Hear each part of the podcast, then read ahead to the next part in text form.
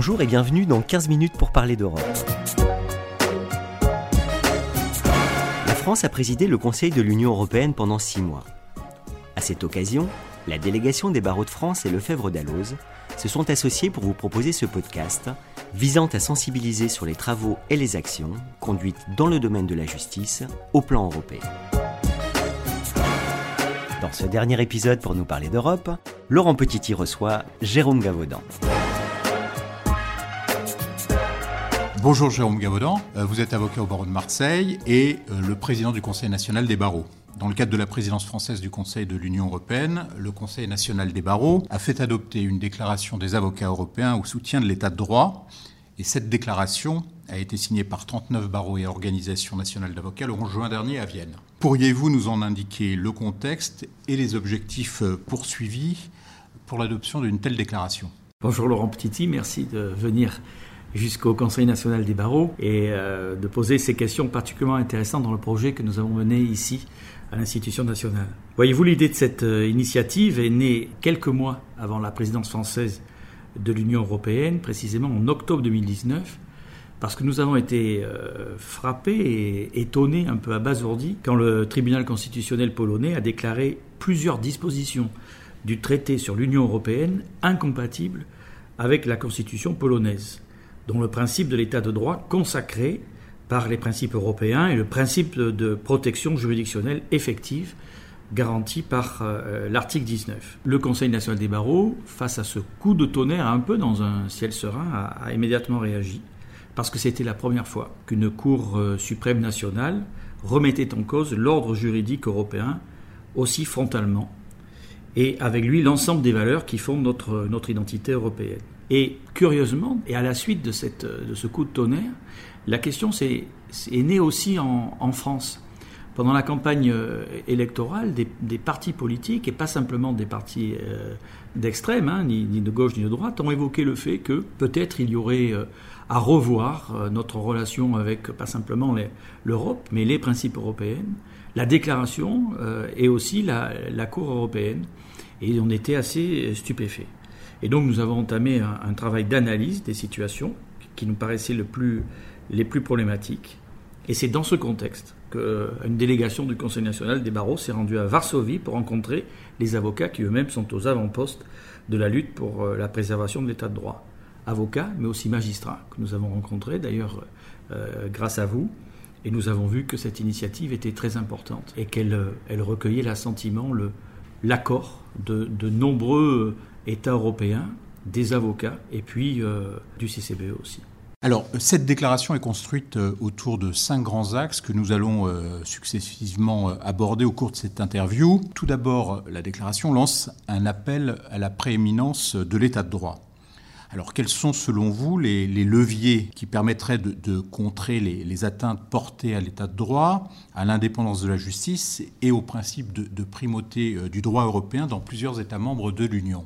D'abord, les avocats doivent collectivement s'organiser et défendre les principes affirmés par euh, les traités en réclamant avec euh, force et véhémence l'application du droit européen devant les juridictions et en réclamant la, pleine application des dispositions des traités, y compris en demandant que des questions préjudicielles soient transmises à la Cour. Ce réflexe européen, même si ça fait des années que les uns et les autres essaient de l'ancrer dans l'exercice professionnel des confrères, nous ne l'avons pas toujours, et je crois que c'est fondamental le droit européen existera que si on le fait vivre.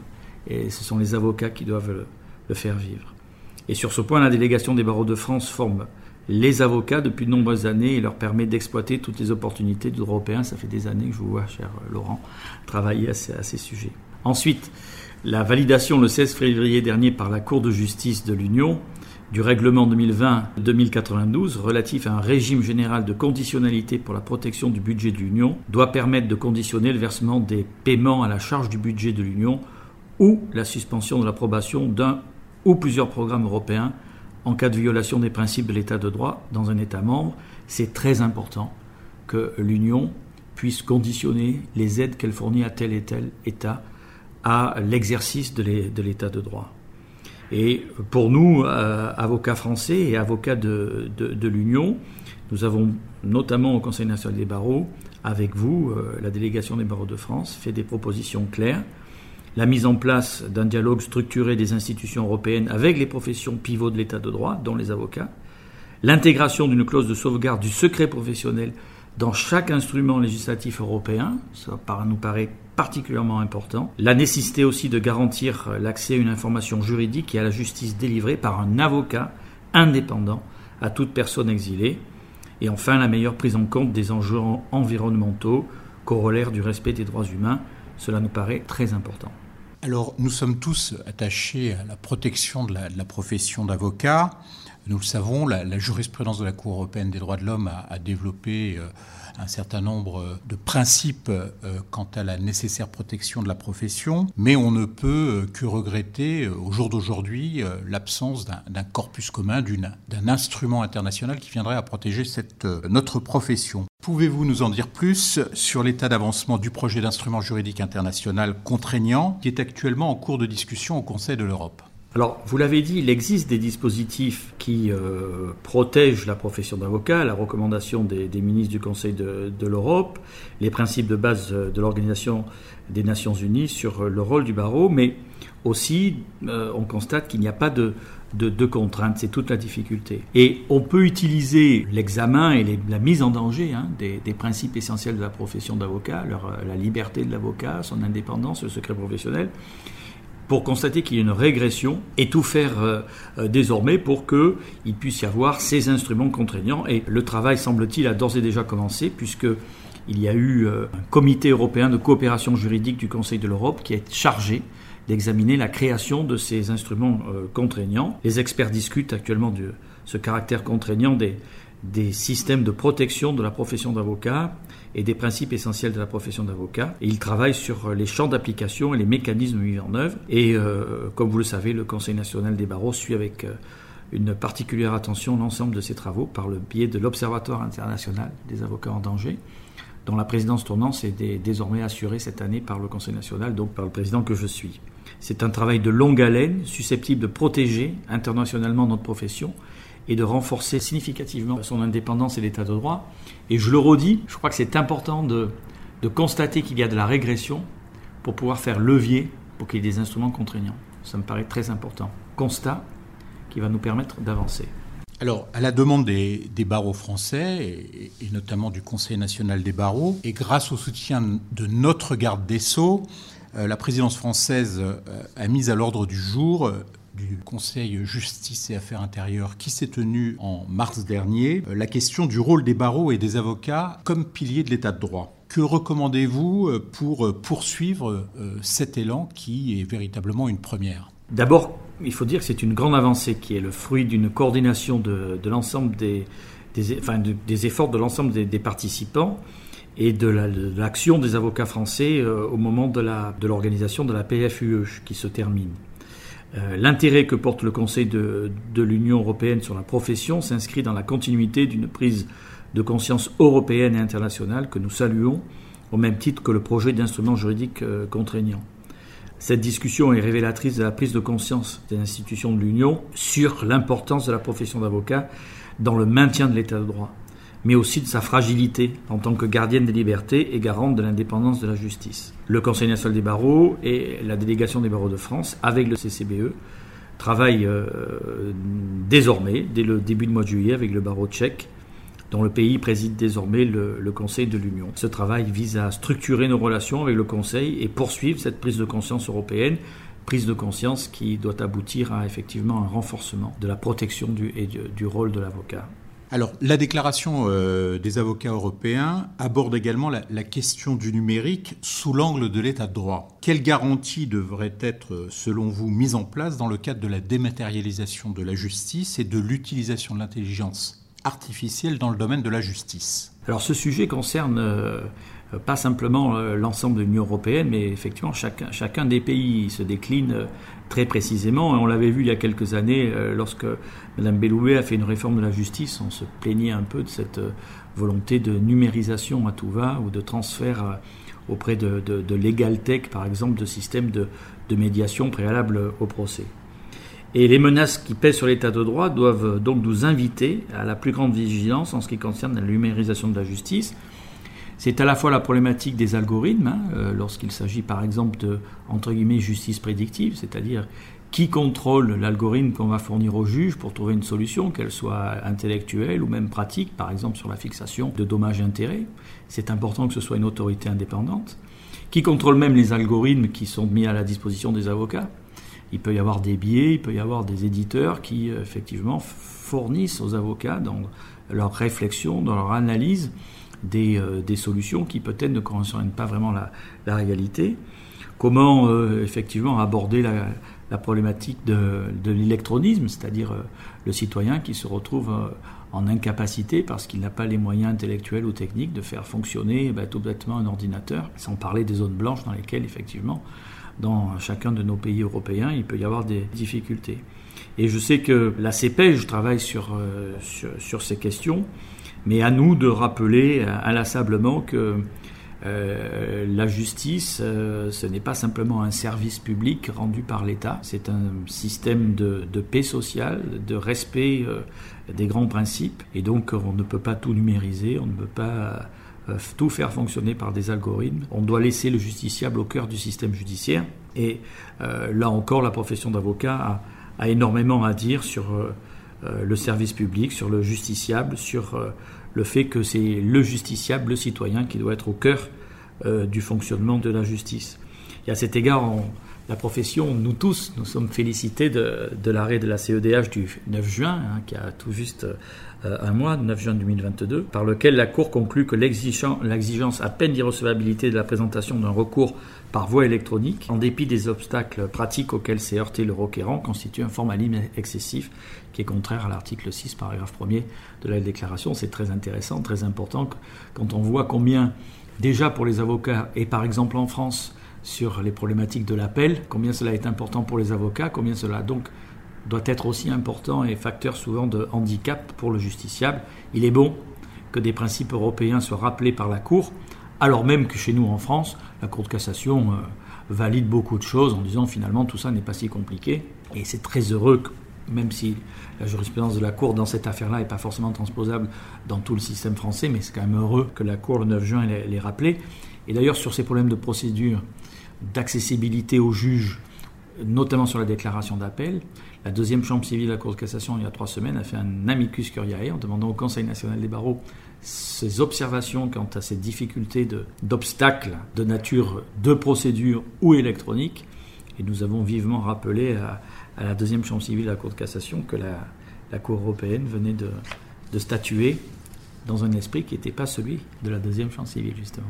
On constate euh, malheureusement des violations de plus en plus euh, fréquentes du, secret professionnel de l'avocat en France, mais aussi dans d'autres États membres de l'Union européenne. Alors pouvez-vous nous donner quelques exemples et, nous en dire plus sur votre proposition euh, très intéressante d'intégrer une clause de sauvegarde du secret professionnel dans chaque instrument législatif européen qui serait susceptible d'avoir une incidence négative, même indirecte, sur ce secret? On s'aperçoit qu'il y a de, les attaques du secret viennent à la fois des directives euh, européennes euh, qui ont un petit côté euh, on veut laver plus blanc, une forme de, de, paranoïa sur le rôle des juristes ou des avocats en matière de blanchiment. Donc on a, on a, on a cette situation-là qui est très prégnante. Et puis aussi les transpositions. Dans chaque État membre, on s'aperçoit que est-ce que c'est de la surtransposition? Est-ce que c'est de l'interprétation euh, exagérée? En tout cas, on a, les, deux, niveaux. C'est l'exemple de la, directive euh, d'Axis. sans rentrer dans le détail, les barreaux, le Conseil national des barreaux euh, attaque les conditions dans lesquelles l'administration fiscale en France interprète la directive.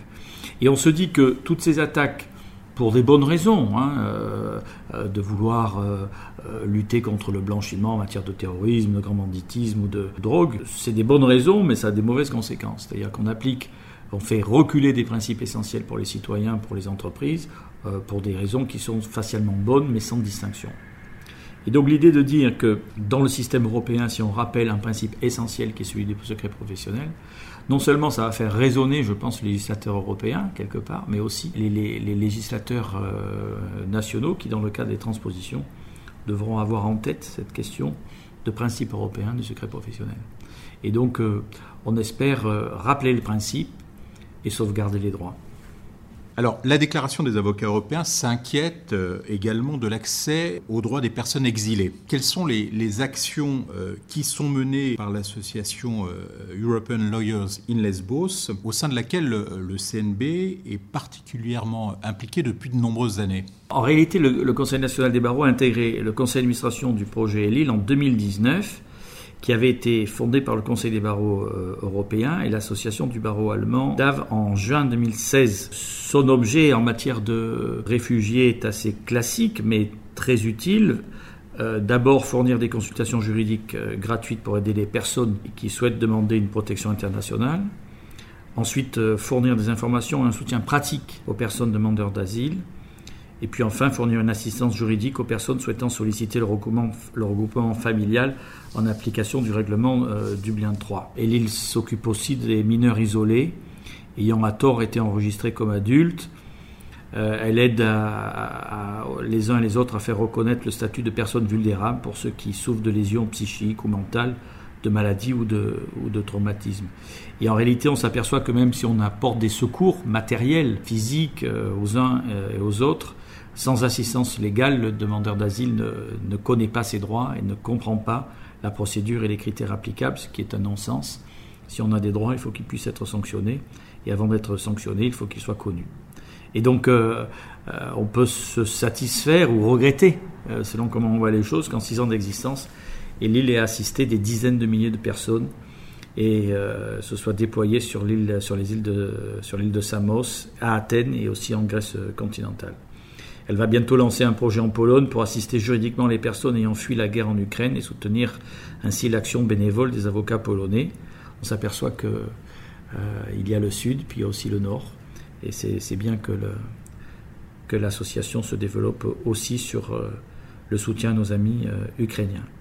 Et on s'aperçoit encore que l'accès au droit et l'accès au droit par un avocat est essentiel pour que les droits fondamentaux des, euh, des, hommes et des femmes de ce monde puissent être respectés. L'effectivité des droits auprès de, chacun et de tous ceux qui en ont besoin, c'est important. Et on constate une fois de plus que c'est par l'avocat que ça passe, essentiellement par l'avocat, même si les autres sont utiles, tous les juristes, tous ceux qui se dévouent, mais le rôle de l'avocat est essentiel. Alors enfin, euh, euh, dernière question sur l'action du, Conseil national des barreaux. Quel bilan euh, tirez-vous des avancées en matière de justice dans le cadre de la présidence française du Conseil de l'Union européenne qui s'est achevée il y a quelques jours? Et à votre avis, la mobilisation des avocats a-t-elle porté ses fruits? Alors j'ai le sentiment que les institutions européennes ont pris conscience dernièrement qu'une justice indépendante est un prérequis pour euh, garantir le fonctionnement du projet européen. Il n'y a pas de justice indépendante sans avocat indépendant. Euh, si notre action a contribué à cette prise de conscience, alors nous aurons réussi et je crois qu'elle y a contribué. Parce qu'on s'est fait connaître, on s'est présenté, on a travaillé en partenariat avec le ministère de la Justice, avec le Quai d'Orsay aussi. On a été présent sur cette présence française et nous avons donc été visibles, constructifs, vigilants, solidaires et donc euh, utiles, je crois, à, à l'avancée de l'état de droit. On a montré que les avocats sont euh, organisés, responsables, équilibrés, divers dans leurs options, dans leurs opinions politiques ou autres, mais que surtout ils sont là pour, euh, garantir euh, vraiment l'état de droit, que ce n'est pas simplement des mots, mais par leur force, leur puissance, leur action, ils sont en capacité d'être des remparts contre des atteintes à cet état de droit. Et le fait que l'appel de Vienne ait été signé par près de 40 barreaux et organisations d'avocats européens, représentant un million d'avocats, est un signal fort en ce sens, je crois que cette idée était, euh, était euh, j'ai envie de le dire, géniale, et en tout cas a été une, une réussite. Il faut désormais continuer. Jérôme Gaudan, je vous remercie. Merci à vous. 15 minutes pour parler d'Europe, c'est fini pour aujourd'hui. Avec ce podcast inédit, nous espérons susciter le réflexe européen. Nous espérons donc vous retrouver, plus nombreux encore, au prochain épisode. À bientôt.